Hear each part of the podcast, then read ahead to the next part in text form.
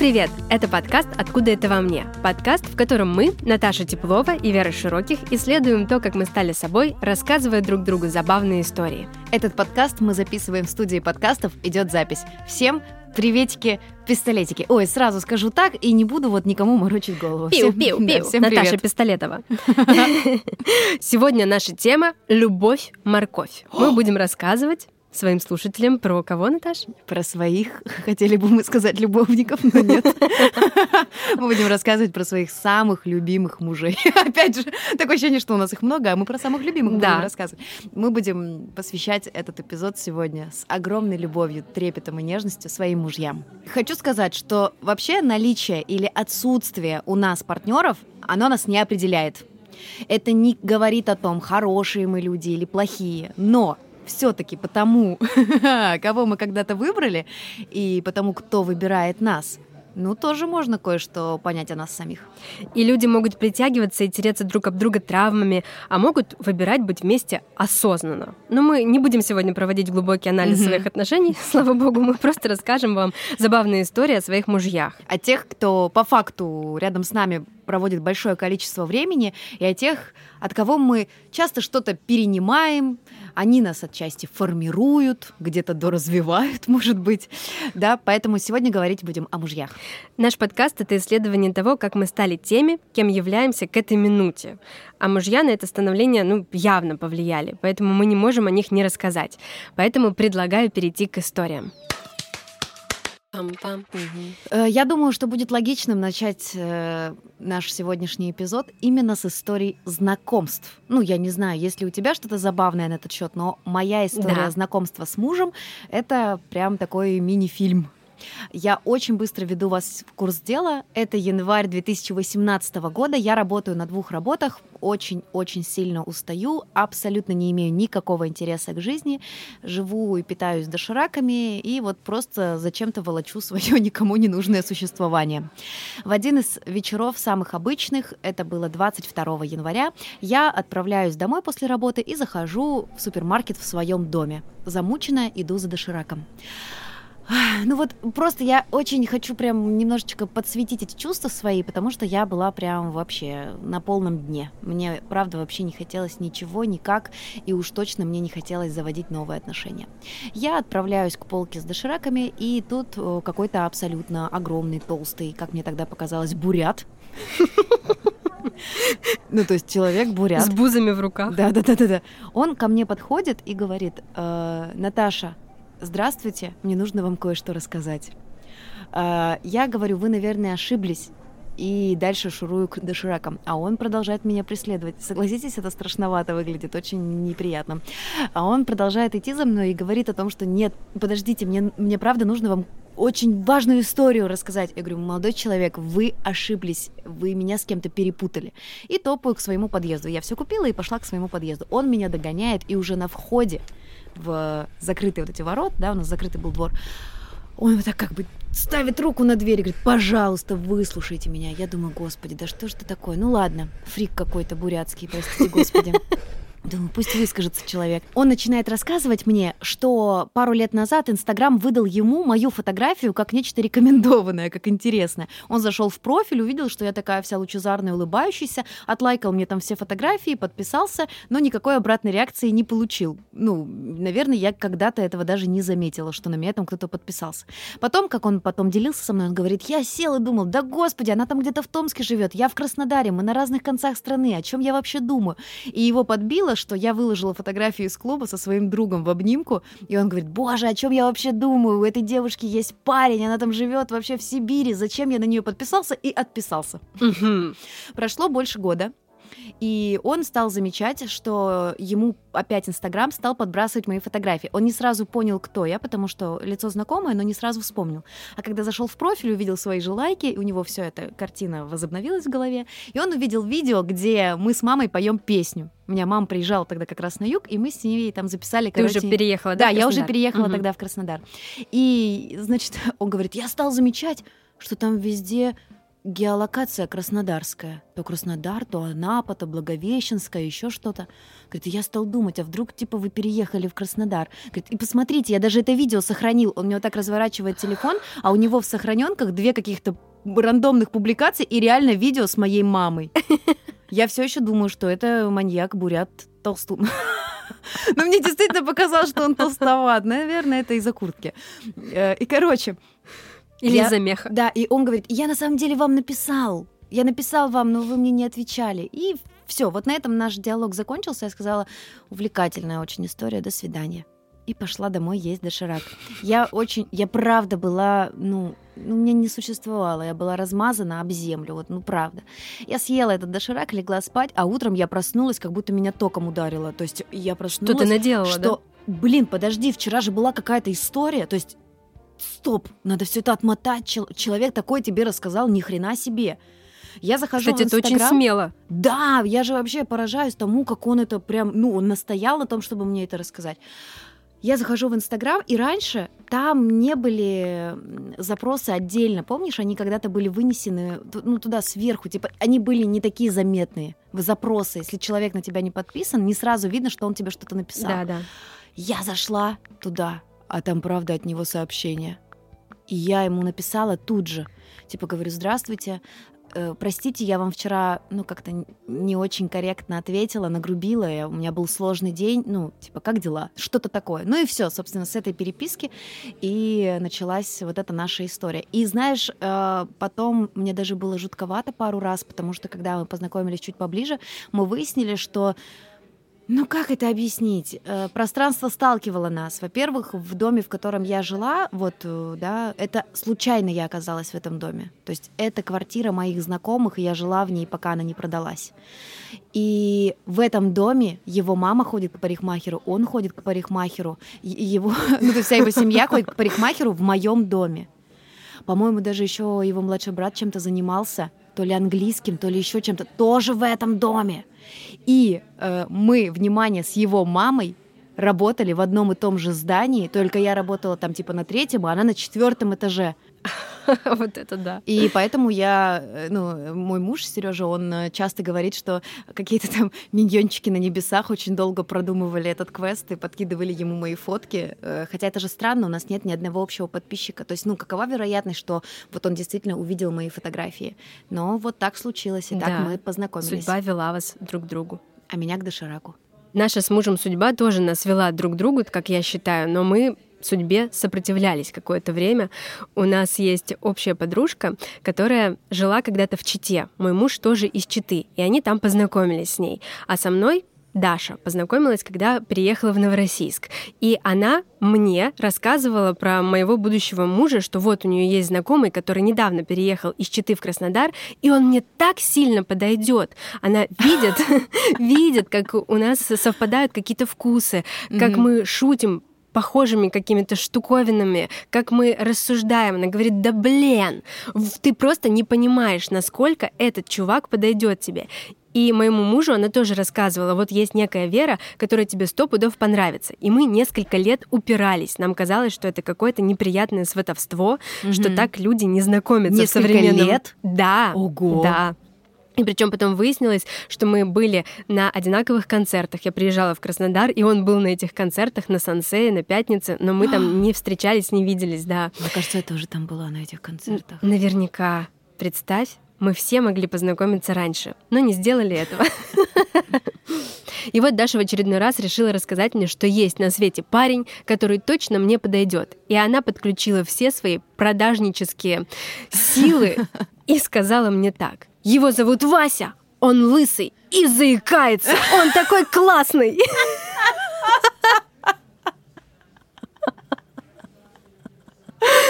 Она все козыри выложила на стол, и странно, да, что я не клюнула. Она больше ничего про него не рассказала. Просто это должно было меня привлечь. Я, я просто видела твоего мужа и общалась с ним к своему превеликому счастью. И, конечно, когда я сейчас это слышу, я, я представляю Васю, но если абстрагироваться и представить себе Васю, простите все Василии, лысого Васю, который заикается, но это не самый привлекательный портрет мужчины, который бы я хотела вообще слышать. Да, и в итоге мы все-таки перестали сопротивляться и решили встретиться.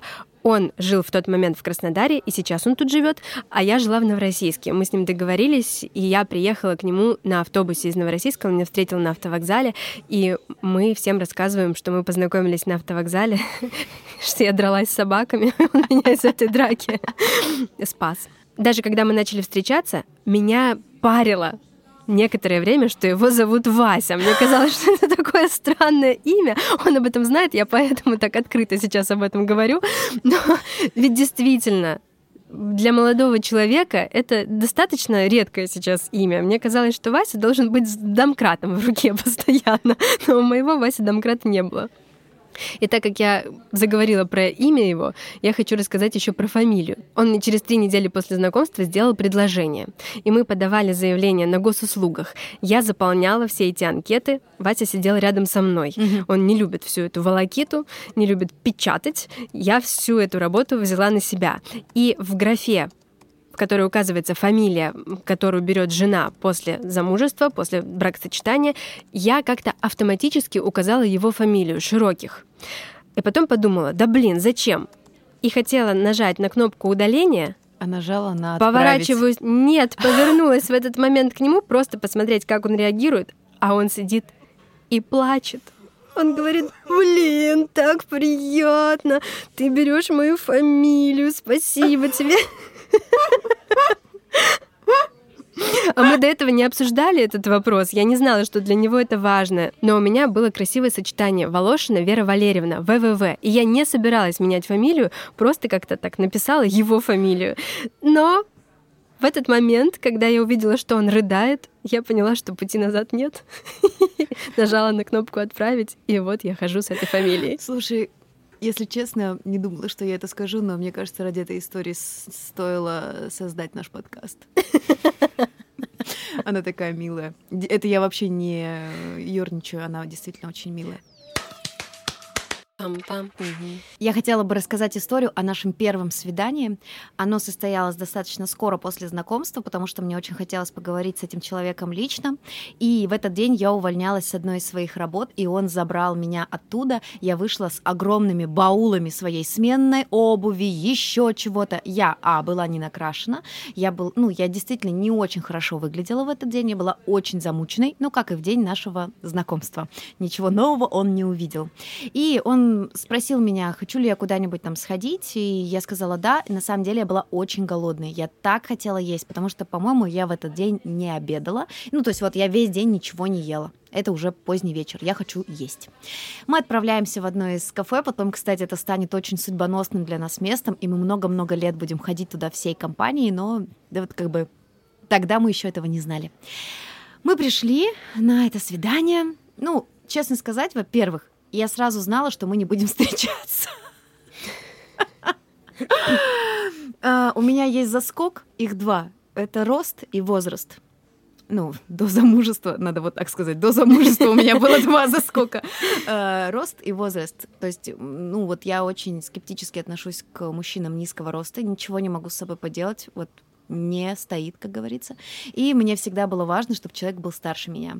И я очень ждала, когда Сережа выйдет из машины, потому что хотела оценить, потому что по его бурятской огромной куртке я тогда не могла понять, я сильно сконцентрировалась. Кстати, мой муж не бурят, я забыла об этом сказать. Он не бурят, он русский, абсолютно русский, просто вот мне так показалось. И вот он выходит из машины, и я пытаюсь поравняться с ним, чтобы относительно себя понять, какого он роста. Думаю, а, ну в целом ок. Он высокий, слава богу, но он младше меня. Это было долго препятствием для того, чтобы мы стали ближе общаться, но это все лирика. Мы заходим в кафе, я есть хочу страшным образом. И он, значит, у меня спрашивает, голодна ли я. Я говорю, что да, я бы чего-нибудь перекусила и заказываю суп, лапшу, кофе и еще что-то. И в этот момент мы у нас ни у меня, ни у него не было трепета. Вот это очень какой-то такой интересный, любопытный факт про наше первое свидание. Обычно же люди хоть немного волнуются, какой-то испытывают там вот это вот предвкушение, что-то такое, желание понравиться. Нет, мы сели, у нас было ощущение, мы потом поделились этим, что мы друг друга знаем по 150 лет, и мы просто пришли похавать. Вот реально пришли похавать. Мы пришли в кафе, заказали, и одна из первых историй, которую сказал мне Сережа, которого я вижу в первый раз, ну, по факту в первый раз в жизни, он мне говорит, говорит, Короче, я только 10 дней назад расстался со своей девушкой и начинает рассказывать мне всю эту историю. Я сижу и думаю, на кой черт ты мне сейчас все это рассказал? Думаю, ну и хрен с тобой. Но я тоже не ударила в грязь лицом и сказала ему параллельно, поедая суп, важно. Вот я, мне уже принесли суп, я его ем и говорю, а я, представляешь, целых полгода ходила на свидание из Тиндера, чтобы есть. И просто... И просто в этот момент вот так всасываю эту из супа лапши макаронинку. Говорю, представь, у меня таблица была, мы с моей, значит, э, подружкой тогда... С, ну, соседкой. Соседкой. Да, распределяли, кто когда пойдет на свидание, просто чтобы поесть. И продолжаю наяривать этот суп.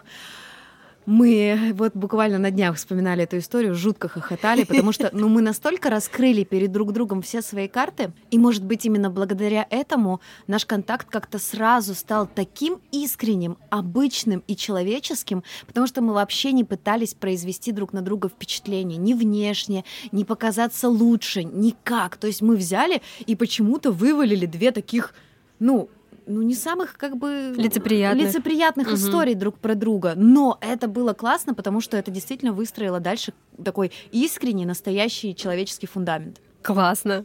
А он тогда посмеялся? Ну, он немножко поднапрягся, но да, он в целом как бы позитивно отреагировал, но он миллиард раз рассказывал эту историю всем своим друзьям, потому что она ну, действительно комичная, вот прям как из анекдотов. И, кстати, знаешь, я про еду вспомнила что-то. Ты сказала, что ваша подруга Даша сводила вас, потому что ей казалось, что у вас очень многие вещи сходятся, что вы во многом схожи во вкусах, в каких-то предпочтениях. Я хочу сказать о том, что мы с моим мужем не сходимся ни в чем. И просто нет такой сферы, где бы мы мыслили одинаково. Абсолютно все, если это нравится мне, то это с 98% вероятностью будет не нравиться моему мужу. Еда, музыка, фильмы, вообще любое искусство, может быть, даже какие-то поведенческие вещи наших друзей, еще что-то, реакции. Но при всем том, что нам кажется по первому плану ничего не нравится, одинаковое, в больших фундаментальных вещах, в каких-то планах, взглядах, стратегиях мы очень сильно схожи.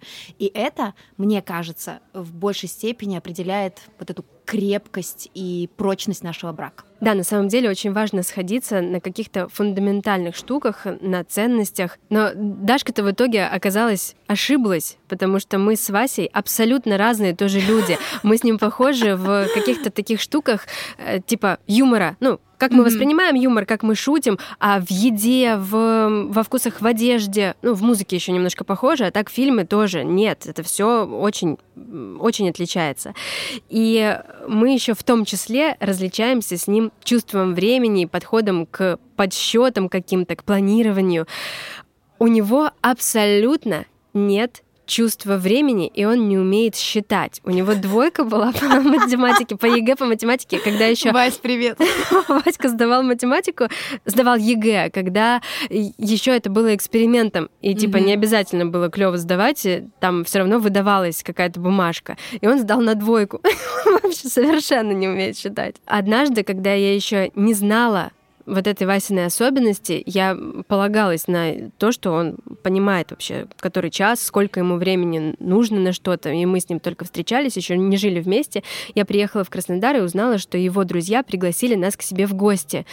И мы там что-то дома делали. Я не спрашивала, к какому времени нам нужно там быть. Просто делали что-то, варили суп грибной, играли во что-то, баловались, смеялись. В общем, проводили хорошо время. Потом вышли из дома и пошли в гости. И когда мы туда пришли, выяснилось, что нас уже никто не ждет, потому что мы опоздали на пять часов.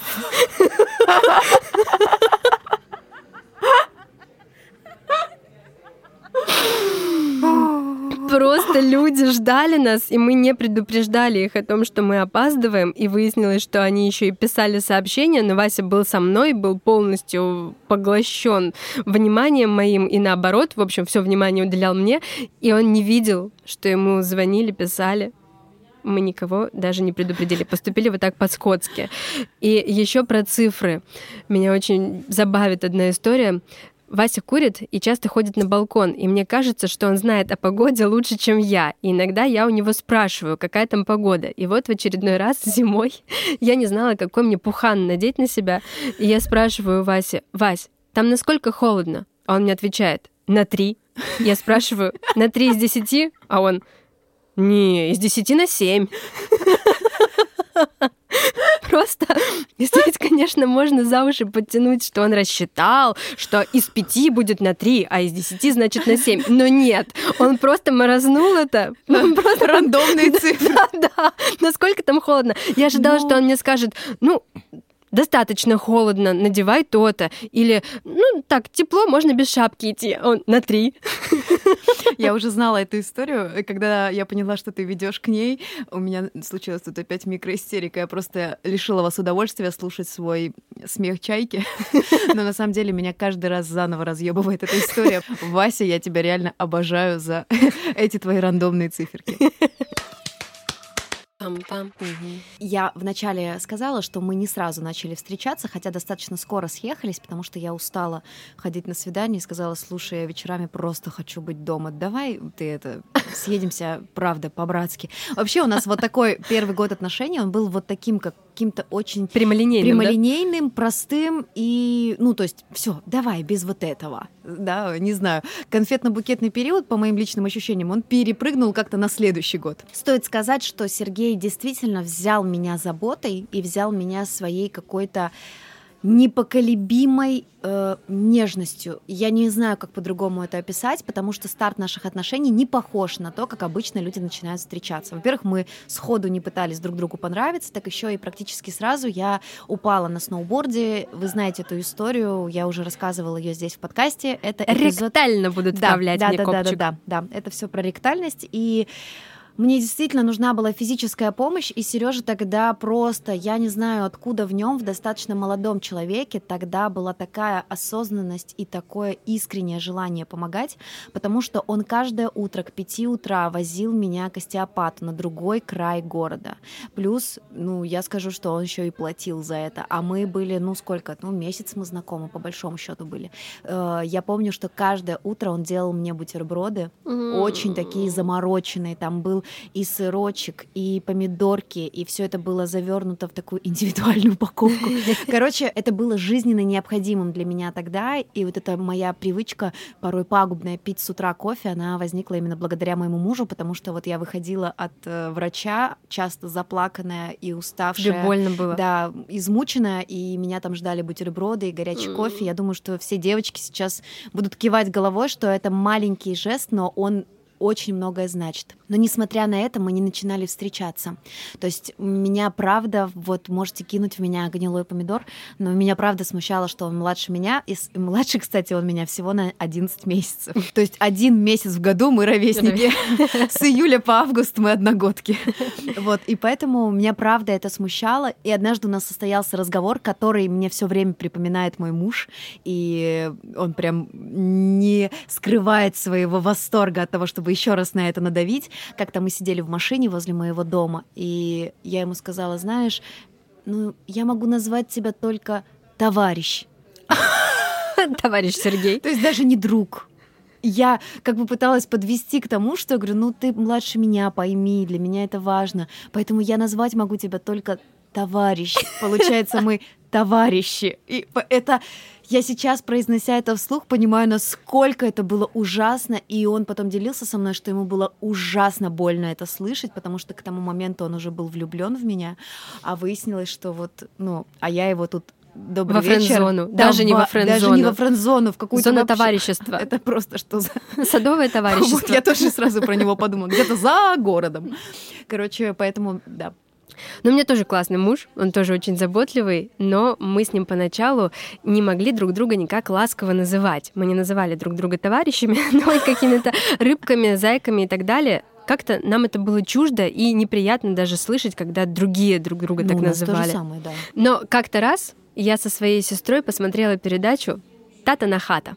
Это украинская телепередача. Моя сестра иногда смотрит, не иногда, а смотрит такие передачи, типа «Беременна в 16», но она так классно их воспринимает, она смотрит их с какой-то даже не пост-иронией, а пост-пост-пост-иронией. Она... Я не могу это описать. Она так юморит над ними, так стебется и выкручивает все еще смешнее, чем на экране. Мне нравится с ней смотреть эти передачи. И мы посмотрели с ней «Тата на хата». Это передача, где мужика, который никогда до этого не сидел с детьми, ничего не делал по дому, жена оставляет с детьми и уходит гулять там по салонам красоты, ухаживать за собой, а он в этот момент сидит с детьми и что-то делает по дому. Ага. У него есть задачи прибраться, накормить детей, сделать с ними уроки и так далее. В одной серии мужчина остался с двумя своими дочерьми и с котятами. И почему-то он психанул на котенка, открыл дверь, они жили в частном доме, он открыл дверь и котенка выбросил в сугроб. Это было ужасно жестоко, но девочка маленькая плакала вот так. Она говорила, котики змерзнуть, та заболеют. Нас почему-то это так развеселило. И как-то слово «котики» в наш лексикон вошло. Мы стали называть наших котов котиками, а потом друг друга там племянника начали называть. О, маленький котик, ту-ту-ту котик. И как-то раз я назвала так Васю. Ну, ты мой котик как-то так сказала, и ему это понравилось, и мне понравилось. Это как-то мягко звучит, и при этом вроде не приторно, не сладенько. Он решил, видимо, придумать, как он будет называть меня в ответ, но если я его называю котик, а не котик, то он не может меня называть кошечкой или кисонькой, и он стал меня называть кысонька. Нас это сначала просто очень сильно веселило, то есть мы не воспринимали это всерьез. И мы не собирались так называть друг друга прилюдно. Но как-то я была дома, а Вася откуда-то ехал в такси, и он позвонил мне и говорит, «Кысонька, и я понимаю, что это слышит таксист, и понимаю в этот момент, что все, мы вышли за рамки нашего интимного кружочка котиков и кисонек, и мы начинаем называть так друг друга везде. И мы приехали с ним к моей маме, и он был в одной комнате, мы с мамой в другой. И он мне из той комнаты кричит «Кэсонька!» И я вижу, как у мамы аж скулы сводит. И она такая, что, типа, что за херня? Какая нахрен кысонька? Все, в этот момент мы перешли еще на следующий этап и перестали смущаться, и друг друга теперь называем котик и кысонька. Пам-пам. Однажды психолог, когда я поделилась с ней э, своими опасениями, что нас мало чего связывает в таком, да, бытовом плане, она мне сказала, что самое главное, чтобы в паре все время были какие-то общие приключения, путешествия, так назовем их. То есть, чтобы вы вместе объединялись э, в выполнении какой-то конкретной задачи. И у нас много, на самом деле, чего такого есть, что фундаментально укрепило наш брак. Это там и покупка квартиры, и ремонт, и переезд, появление собаки, еще что-то. То есть это действительно очень-очень сильно скрепляет. И вот об одном таком буквальном путешествии я хотела бы рассказать историю. Мы отправились в Крым, э, в Балаклаву, прокатиться на каяках. И э, мы такие максималисты. Типа, мы взяли каяк, что-то там на миллиард часов сразу. И мы, так как поспали в этот день хорошенько, решили отправиться в 11 туда. Утра? Да, заведомо, самый да, заведомо понимая, что мы попадем под солнце, но мы взяли крем, воду, как бы какую-то защиту, были в одежде и поехали. Одноклассница, по-моему, Сергея сказала ему, что если обогнуть мыс, с одной стороны, там будет райский пляж.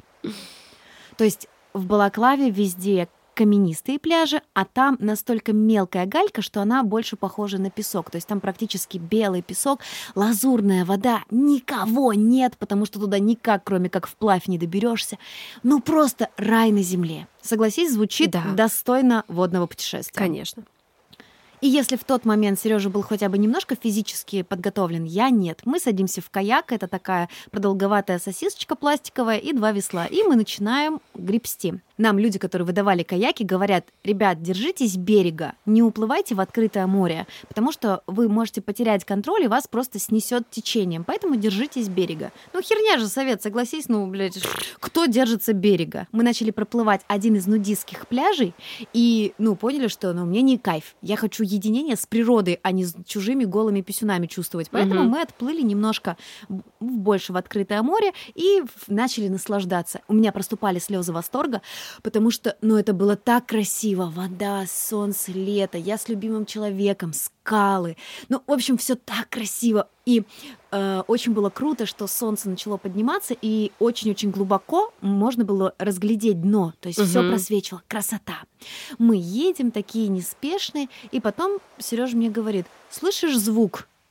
Я говорю, да. И начинает что-то очень э, с быстро нарастающей громкостью гудеть. Мы вот так поворачиваем голову и видим огромное судно, которое плывет на нас, и мы понимаем, что мы уже в слепой зоне и что в жизни он нас не увидит.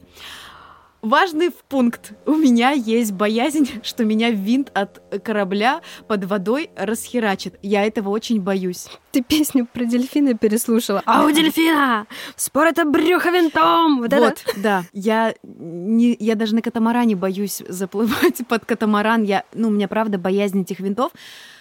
Я не знаю, какое количество адреналина выбросилось к нам в кровь, но мы с какой-то невозможной скоростью, синхронностью и слаженностью начинаем грести, чтобы избежать столкновения. Все обошлось, как вы видите, как и слышите, вернее, я в порядке. Мы отплыли на безопасное расстояние, над этим всем посмеялись, все круто.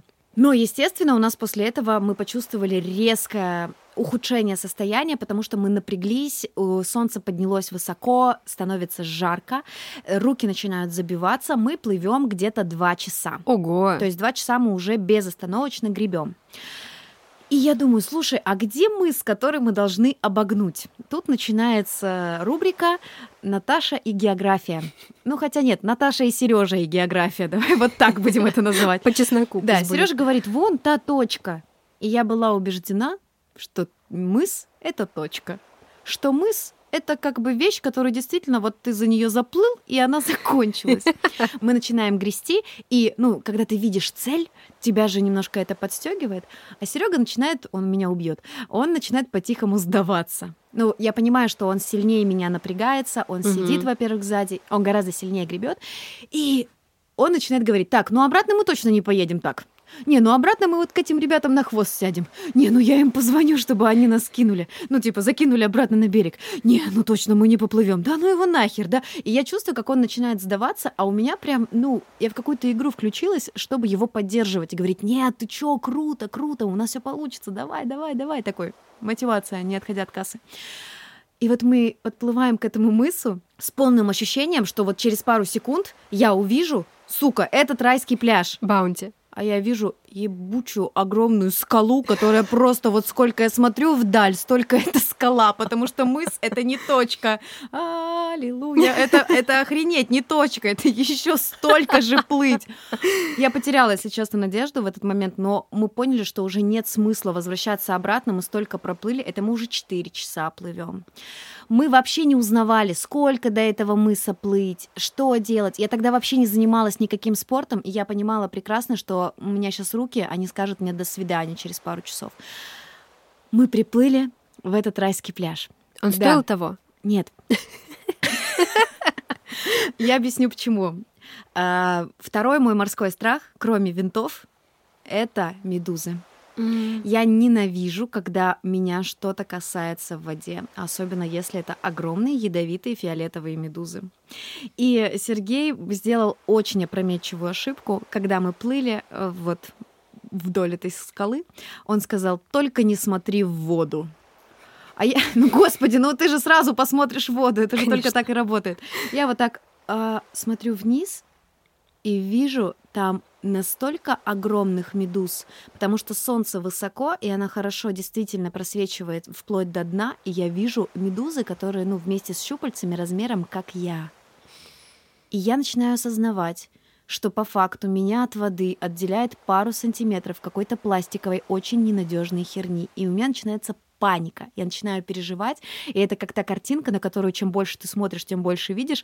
Я начинаю замечать этих медуз и думаю, ну все, нам конец, я умру, боже мой, и все такое. И когда мы подплыли к этому райскому пляжу, мы увидели, что там вообще нет воды, там одни медузы. Я даже не зашла в воду, то есть мы туда приплыли для того, чтобы там немножко перевести дух. И когда мы туда подплывали, там уже очень-очень мелко. Прям перед нашим каяком вылезает мокрый, голый мужик. Дед какой-то выныривает из этой медузной жижи. Голый. Добро пожаловать. Да, он примерно так и сказал. Он прикрыл одной рукой чресло, чресло свои и говорит, вы кто? Мне так понравился этот вопрос, какого ответа он ждал. Я говорю, мы на пляж. Он говорит, это он не уходя из воды, не э, предпринимая попыток одеться, стоит вот так вот в воде и говорит, это природоохранная зона, здесь нельзя высаживаться. Шесть ебучих часов мы гребли до этого райского пляжа, чтобы голый мужик в по колено в медузах сказал мне, что я не имею права сюда высадиться. Мы его уговорили. Мы сказали, что у нас нет с собой даже то, чем можно помусорить. Мы просто вот хотя бы 30 минут посидим на пляже, потому что очень устали. Он нам дал это сделать. Мы все это сделали. Э, ну, там, перевели дух и поплыли обратно. И поплыли уже обратно реально по берегу, как нам, нам угу. говорили, но мы не учли, что обратно мы плыли против течения.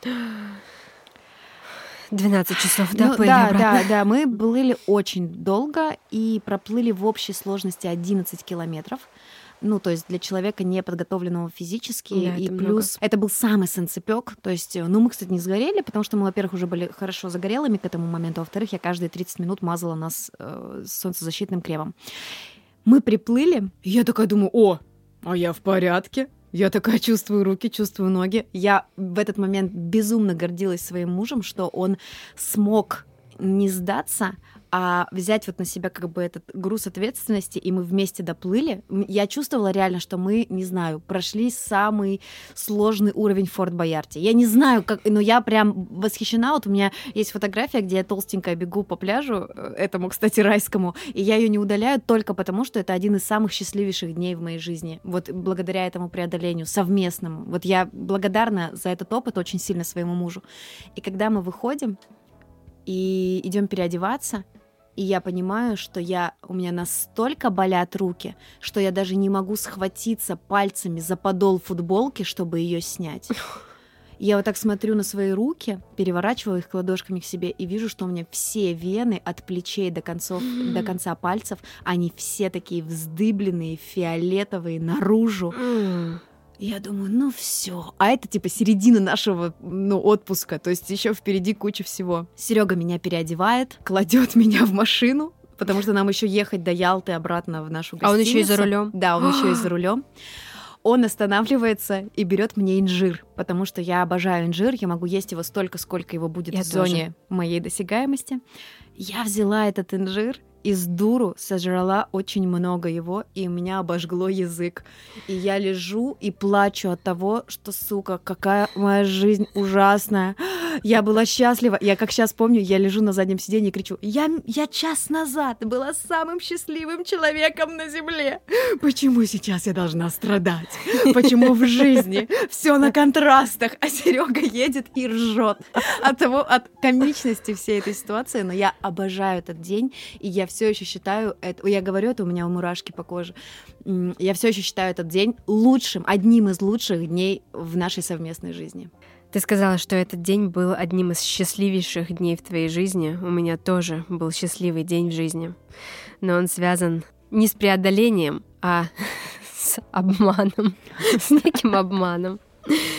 Короче, как-то раз мы с Васей шли по улице, и он наступил на люк. А у меня есть постыдная такая привычка школьная. Я хлопаю человека, который наступил на люк по плечу и говорю раз, два, три, чтобы не было беды.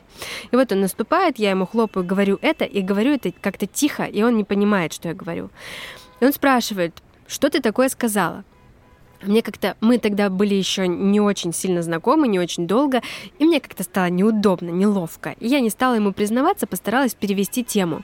А он почему-то решил, что я перевожу тему не из-за неловкости, а из-за того, что я сказала что-то сакральное, что-то очень тайное, секретное, какое-то заклинание.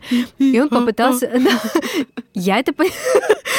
Я поняла это. Я поняла, что он надумал себе какие-то смыслы, которых в этом действии не было.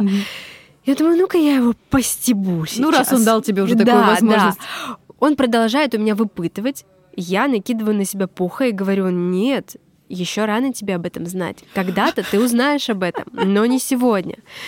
Он в какой-то момент перестал меня пытать, но через несколько дней буквально мы опять шли, и он опять наступил на люк. И я опять ему раз, два, три, чтобы не было беды.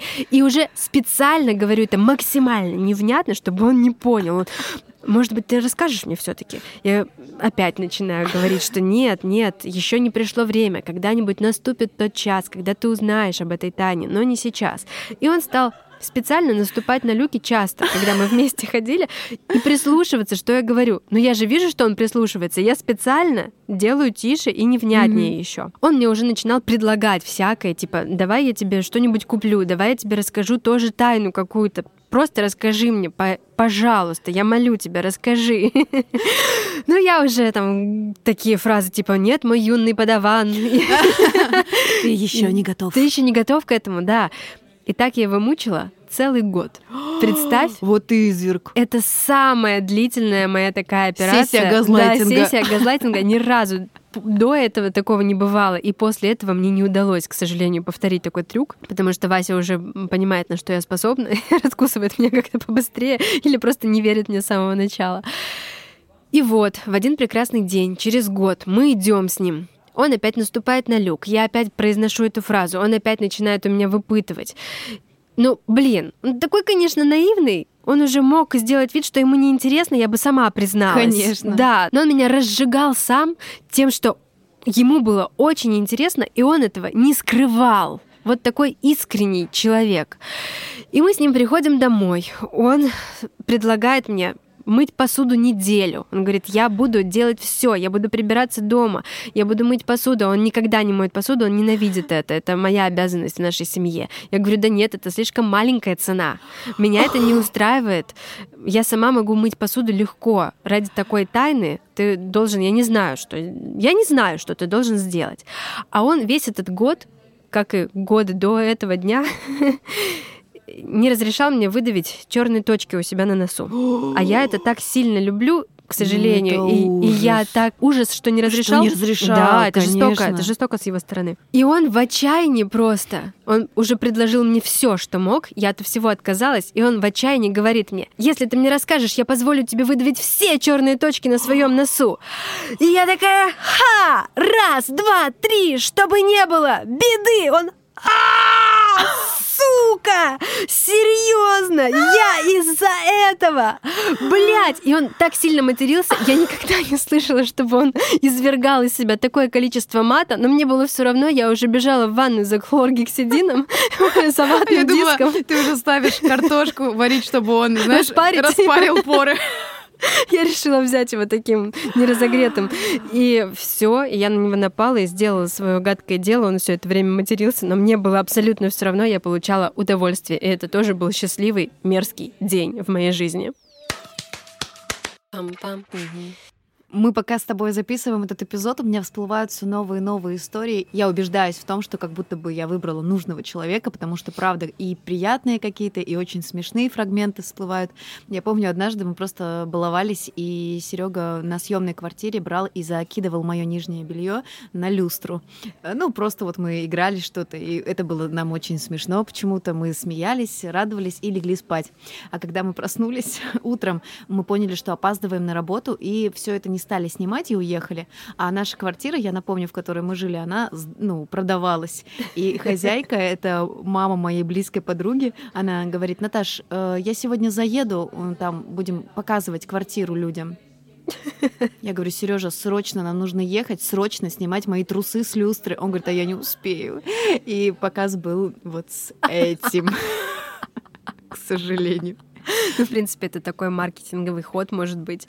Вот страсть такая происходит в квартире. Видите? Да, какая тут Трусы от потолка не отлипают. Да, да. Не знаю, может быть, это и помогло ее продать вскоре. Но э, как-то раз мы начали с э, истории о знакомстве, думаю, что логично закончить история о свадьбе. Э, у нас не было свадьбы в привычном понимании, такого торжества с гостями, мы просто расписались. Это был постковидный год, и еще были ограничения, в ЗАГС нельзя было позвать очень много людей. Я просто хотела, чтобы мы расписались в каком-то красивом э, ЗАГСе, чтобы это было ну, эстетически мне запомнилось, и фотографии были красивые. И вот э, начнем с того, что в этот день была отвратительная погода. Это 3 марта, и шел то град, то снег, то дождь. Были молнии с утра, когда я ехала на макияж. Думаю, очень здорово. У меня было платье из шелка, а значит, каждая капля М, воды растекается огромным потеком. Э, всю ночь перед свадьбой я сначала стирала, а потом отпаривала дождевик, который мы весь день искали в цвет моего платья. Мы нашли. Мы нашли Большая удача. фиолетово, такой нежно-розово-фиолетовый дождевик. Да, у меня было фиолетовое платье на свадьбе. И, короче, мы приезжаем в ЗАГС, а там все очень строго по записи. То есть там пять минут э, опаздываешь, все, до свидания. То есть там все такое прям чик-чик-чик-чик.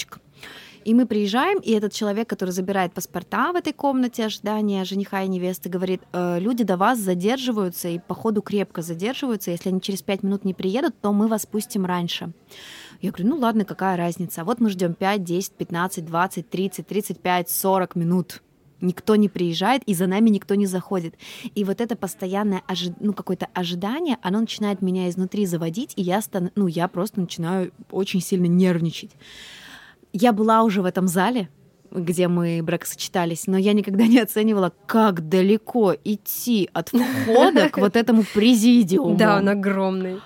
И тут нам все, наше время, мы стоим у дверей, нам открывают их, мы заходим, все роскошно, все красиво. И я настолько перенервничала, и у меня какой-то воздух, вот знаешь, он где-то в пищеводе как будто бы застрял, и как вот, простите, не вышедшая отрыжка, он ходит туда-сюда по пищеводу от моего волнения. Я чувствую, что я вся прям как это, как гидра. Я вся какая-то, у меня вот эта энергия и нерв, он где-то перетекает во мне. Неприятное ощущение. И я про себя думаю, сейчас эта баба скажет, типа, ваш корабль любви. Думаю, если она скажет что-то подобное, я умру. Она начинает говорить что-то подобное. И вот этот воздух, который ходил у меня по пищеводу, он находит выход. Слава богу, я не отрыгнула, но я сделала так. Нас в общей сложности в ЗАГСе 6 человек. Потрясающее эхо, потрясающе. Об каждую колонну, об каждую красивую золотую завитушку мой вот этот он отбился. У нас начинается с Сережи истерика. Мы же не можем смеяться вслух. Мы начинаем смеяться тихонечко про себя. От этого ноздри начинают очень сильно расширяться. Мне от этого еще смешнее. Сергей уже берет меня под локоть, потому что я прям сейчас умру. Я, я сейчас упаду от смеха в буквальном смысле. Мы начинаем хохотать. Все проходит, мы расписываемся. Там вроде вот эта спесь прошла первая, ну, такая нервная. И когда мы выходим, у нас э, мы заказывали живых э, музыкантов. Ну, оказалось, что это просто одна женщина на синтезаторе играла. Такие разные у нас Хорошо, что не этот рыжий котик из видео. разные у нас представления были о, о живой музыке. И мы выходим, и моя свекровь уже новоиспеченная, она говорит, вы слышали, какая-то баба локоть на, пи- на пианино поставила? Я говорю, это не она. И типа я думаю, фух, слава богу, никто даже не понял изначально, что это я, но да, вот мы вот так хохотали в ЗАГСе. А, Правда, знаешь, моей свадьбы могло и не быть, потому что когда Сережа мне делал предложение, он делал мне его просто в потрясающем, красивейшем месте Крыма на обрыве скалы, и это для меня было полным сюрпризом, потому что мы просто фотографировались, у нас была фотосессия, и он предложил мне сделать фото в стиле Титаник. Мгм. Это было их кодовое слово с фотографом, о котором они А. обо всем заранее договорились. А я еще подумала, что за тупая идея? Для того, чтобы сделать такую фотографию, фотограф должен перед нами стоять, а не за нашей Мгм. спиной. Думаю, ну ладно, что я вот буду гундеть? Мужик и так согласился фоткаться со мной весь день в Крыму. Постою. Я встаю на обрыв, прям на обрыв. Это действительно очень высоко. И начинаю петь «Every night is my dream». И он мне говорит там, типа, Наталья Олеговна, станешь ли ты моей женой? И я от э, шока начинаю шагать назад, и я помню, я скинула это видео своей подружке, и она говорит, я смотрела 10 раз. Первые пять раз я ждала, когда ты упадешь, а последующие пять раз я смотрела на твое лицо. Поэтому да, моей свадьбы Было могло и не быть. ужасно жестко, ужасно. Да, думаю, он бы не пережил этого. Конечно, он бы за тобой, наверное, прыгнул. Но ты знаешь, мне кажется, что моей свадьбы тоже могло бы и не быть, потому что мы поженились через 10 месяцев после знакомства, и все эти 10 месяцев я Васю доставала жутко. Мне не верилось, что меня можно так полюбить, на мне можно так быстро жениться. Я помню, что я доставала его разными какими-то своими приколами, и один из приколов был «Ты меня правда любишь?» А за что ты меня любишь? А как сильно ты меня любишь? А сколько ты будешь меня любить? Ну и так далее. Вот такие тревожные вопросы я ему задавала, и он мне поначалу отвечал очень вдумчиво, очень полно отвечал. А в один прекрасный день он обрубил все эти вопросы, знаешь чем? Он мне сказал, ну как тебя можно не любить? Ты же у меня вон какая охуенная. И все. Да ты мой золотой. И так меня успокоил на всю оставшуюся, наверное, нашу совместную жизнь. И здесь должна быть отсылка к нашему эпизоду про любовь к мату. Пам-пам. Слушай, вот так вышло, что мы похохотали. Э, Классный, очень, на самом деле, теплый эпизод, мне кажется, получится. Мы похохотали над ними, над нашими супругами, но мы сделали это исключительно с любовью. Да, конечно, с большой любовью, мне кажется, и нежностью. И я думаю, что вот такие воспоминания бывают целительными на самом деле. Мы сейчас так погрузились в то, какими мы были несколько лет назад, что с нами происходило. Наверняка вспоминали, как одевались, может быть, какие прически носили. Ну, И- одного, э, у твоего мужа, например, не изменилась, конечно, прическа за эти годы. к сожалению, вряд ли уже изменится. Напомню, что он лысый. И мы вспоминали, как дурили и шутили, и такая небольшая реконструкция отношений, я думаю, помогает вдохнуть в них свежий воздух и отстраниться от рутины, которая поглощает, конечно же, со временем. Ты сказала про вот это но- новый вдох. Я все равно немножечко говорила с Сергеем перед тем, ну, я- давай, говорю, вспоминаем какие-то истории. Я вспомнила очень одну стыдную историю, и он убьет меня, если он ее услышит, но я надеюсь, он не дослушивает наши эпизоды до конца. Он уже подумает, что это было завершение. Да, да, Давай. да. Однажды, когда мы, простите, но это просто интим, э, в первый раз, когда мы оказались наедине э, в такой интимной обстановке, мы целовались, и он так положил мне руку на живот, очень как-то странно, такое прям опоясывающее действие. И через несколько месяцев он мне признался, что он говорит, ты все это время носила очень свободную одежду, я не мог понять, есть ли у тебя живот или нет.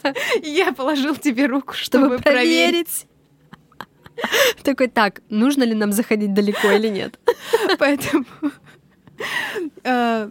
Сереж, не убивай меня, потому что я думаю, что этот эпизод это даже не эпизод, это самое настоящее публичное признание в любви. Да, давай, может быть, скажем это. Да, Сереж, я очень тебя люблю. Васька, я люблю тебя. Ох, друзья, сегодня вы стали, так скажем, нашими попутчиками в этом движении корабля любви. Надеюсь, что если вы в отношениях, это тоже станет поводом вспомнить какие-то классные моменты вместе с вашей второй половиной. Если вы сейчас одни и ловите от этого кайф, то просто поулыбаться вместе с нами. А если вы жаждете найти любовь, то это станет такой мотивацией и каким-то светом в конце туннеля, что хорошие, классные отношения есть. Мы надеемся, что этот выпуск, как и все другие выпуски, станет для вас поддержкой. И спасибо вам, что вы поддерживаете нас. Подписывайтесь на нас на Яндекс Музыке, ставите нам звездочки на Apple подкастах и пишите свои теплые, прекрасные отзывы и истории нам на почту. Продолжайте, пожалуйста, это делать. Это очень приятно и действительно нас тоже поддерживает. И раз уж мы начали признаваться в любви своим мужьям, мы признаемся в любви и вам тоже. Мы с вами почти полгода вместе. Мы с Верой в это время уже планировали свадьбы, так что можно сказать, что наши отношения с вами зашли уже достаточно далеко. Мы вас любим. Спасибо, Да. что вы рядом. Любим, целуем. Пока-пока. Пока. Пока.